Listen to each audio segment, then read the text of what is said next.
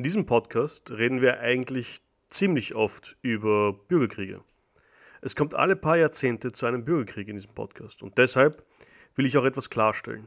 Die Umstände, die dazu führen, sind wesentlich komplexer, als ich sie im Normalfall eigentlich darstelle. Ich vereinfache die Gründe bzw. die Erklärung zu den Gründen zu den Bürgerkriegen aus zeittechnischen Gründen. Der Bürgerkrieg ist nämlich nur die Zuspitzung der allgemeinen Widersprüche in der Gesellschaft. Es ist nie nur ein Machtkampf zwischen zwei angehenden Herrscher oder zwei rivalisierenden Fraktionen. Zum Beispiel äh, war der amerikanische Bürgerkrieg nicht nur ein Machtkampf zwischen Lincoln und Davis, sondern ein Krieg verschiedener sozioökonomischer Gründe. In diesen Bürgerkriegen erhofft sich eine Seite meistens eine signifikante Änderung der Umstände zu deren Gunsten natürlich. Sei es jetzt wie in dem Fall der Französischen Revolution ein kompletter Machtwechsel von den Adligen an die Bourgeoisie oder wie in unserem Fall heute die Erhaltung des Islamischen Reiches unter arabischer Kontrolle oder eben nicht. Also, wie bereits erzählt wurde, hatte sich im Jahr 865 zwei große Lager im abbasidischen Kalifat aufgetan. Auf der einen Seite hatten wir Al-Musta'in, derzeit in Bagdad, unterstützt durch die arabische Aristokratie, und auf der anderen Seite hatten wir Al-Mu'taz in Samara, beides natürlich im Irak, unterstützt durch die türkischen Offiziere.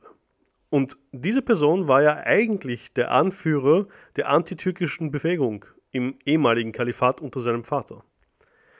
In der letzten Folge habe ich auch erklärt, wie es dazu gekommen ist eigentlich. Grundsätzlich wussten aber beide Seiten eine Bestimmtheit. So oder so würde sich alles im abbasidischen Kalifat ändern nach diesem Krieg. Beide Seiten versuchten natürlich so viele Verbündete wie möglich in kürzester Zeit zu ergattern. Al-Mustain zum Beispiel ließ Bagdad stärker befestigen, was immense Spesen kostete, und Al-Mu'taz auf der anderen Seite schickte seine Brüder, unter anderem Abu Ahmad, an der Spitze seiner Soldaten los, um den Krieg für ihn zu gewinnen. Der Bürgerkrieg dauerte kaum ein Jahr, wobei sich die Kämpfe hauptsächlich auf den Irak beschränkten. Insbesondere natürlich um der Gegend Bagdad herum. Obwohl die Verteidiger in Bagdad während der Belagerung von Bagdad unglaublichen Widerstand leisteten und sehr viel Hilfe von der Bevölkerung bekamen, wusste der kommandierende Offizier Mohammed, dass der Krieg nicht mehr durch militärische Macht gewonnen werden konnte. Durch Verhandlungen mit Al-Mu'taz konnte im Jänner 866 der Bürgerkrieg eigentlich beendet werden. Der ursprüngliche Kalif Al-Musta'in, ähm, der derzeit eben in Bagdad sich versteckte, wurde entthront, aber er wurde mit Reichtümern in den Hejaz, eine Provinz in Saudi-Arabien, geschickt. Aber natürlich sollte er nie ankommen. Unterwegs wurde seine Karawane von unbekannten Männern angegriffen und er wurde dabei getötet. Was für ein Zufall, oder? Hier sehen wir, dass die türkische Elite versucht hatte, nichts dem Zufall zu überlassen, natürlich. Ein Schreiber namens Al-Masoudi schrieb dazu ein passendes Gedicht, dessen Text ich im Buch von Mackintosh Smith gefunden habe. Ein großartiges Buch namens Arab, ähm, großartig. Ich zitiere: Wie herrlich, die türkischen Horden zu sehen, wie sie dem Schicksal mit dem Schwert zu Leibe gehen, es gleich für den nächsten Königsmord nutzen und alle in Angst und Schrecken versetzen. Sie erschufen ein Reich, das den Herrscher hier zum Gast im eigenen Kalifat reduzierten. Wie gesagt, ich glaube, dieses Gedicht sammelt die Essenz der Regierungsart und Regierungsform der türkischen Elite genau konkret zusammen. Es ging darum, die Kalifen und deren Entourage sozusagen mit Angst und Gewalt zu zwingen, ihren Diensten zu folgen. Der neue Kalif zum Beispiel, Al-Mutas, musste natürlich jetzt mit den Konsequenzen des Krieges zurechtkommen. Das hieß, eine komplett zerstörte Wirtschaft eigentlich, sehr viele Fraktionen, die sich gebildet hatten. Schlimm genug natürlich war auch, dass der ursprüngliche Grund des Krieges nicht beseitigt werden konnte, weil die wirtschaftliche Lage im Abbasidischen Reich derzeit so schlecht standen. Die Staatseinnahmen waren nämlich weiterhin viel zu gering, um die türkischen und maghrebischen Soldaten wirklich auszubezahlen, das, was sie sozusagen verlangten. Das führte natürlich wieder zu Ausschreitungen zwischen den Soldaten und den Offizieren. Und diesmal aber verlangte das Militär mehr Kontrolle über den Staat, damit sie mehr Einfluss auf die Staatskasse hatten. Der Kalif ließ gleich einmal seine Brüder, welche beide für ihn gekämpft hatten und den Krieg für ihn gewonnen hatten, aus Angst vor einer weiteren Rebellion verhaften. Aber auch das hilft nicht weiter. Es war nämlich schon zu spät.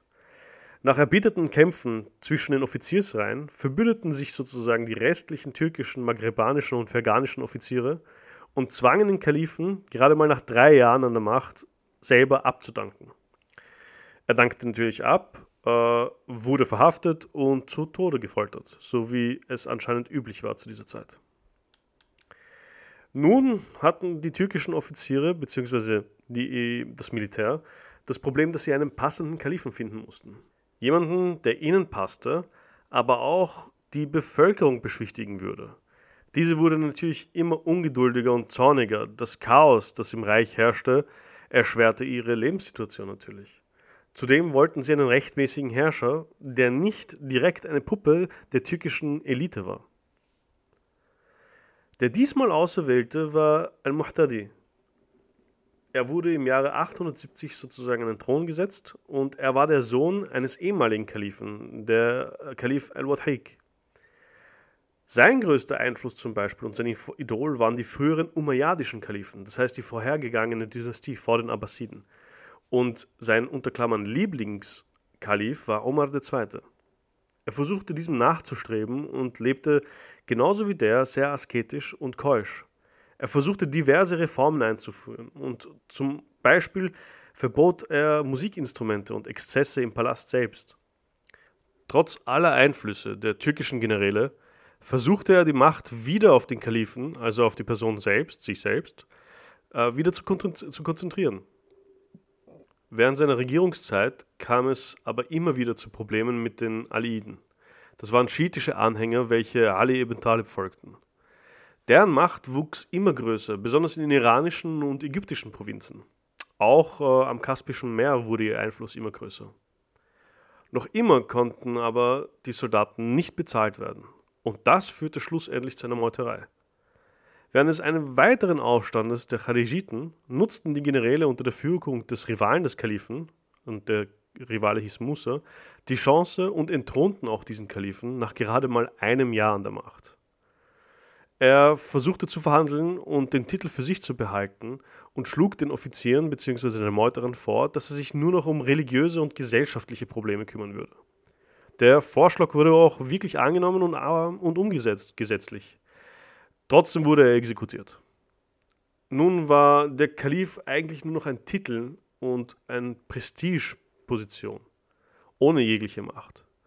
Der neue Kalif, Al-Mu'tamid, wusste das ganz genau und im Gegensatz zu seinen Vorgängern wusste er auch, wie gefährlich die türkische Garde war. Und deshalb versuchte er es nicht einmal gegen diese vorzugehen. Der eigentliche Herrscher nämlich war sein Bruder, Al-Muwaffaq, der es über die Jahre ziemlich weit im Militär geschafft hatte und sich deshalb auch die Loyalität gewisser Offiziere gesichert hatte.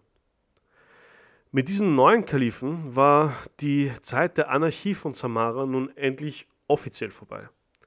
Es kehrte angeblich etwas Ruhe im Inneren des Reiches wieder ein. Aber diese Zeit hatte das Reich beinahe komplett zerstört. Der Einfluss des Kalifen reichte gerade bis zu den Grenzen des Iraks. Auch wenn das abbasidische Reich offiziell von Indien bis nach Marokko reichte und der Kalif an der Spitze dieses Reiches stand, waren die meisten Provinzen unter diversen anderen Händen eigentlich. Ägypten gehörte de facto dem türkischen Offizier Ahmad ibn Tulun. Syrien war in seinem Machtbereich, wenn auch nicht ganz offiziell.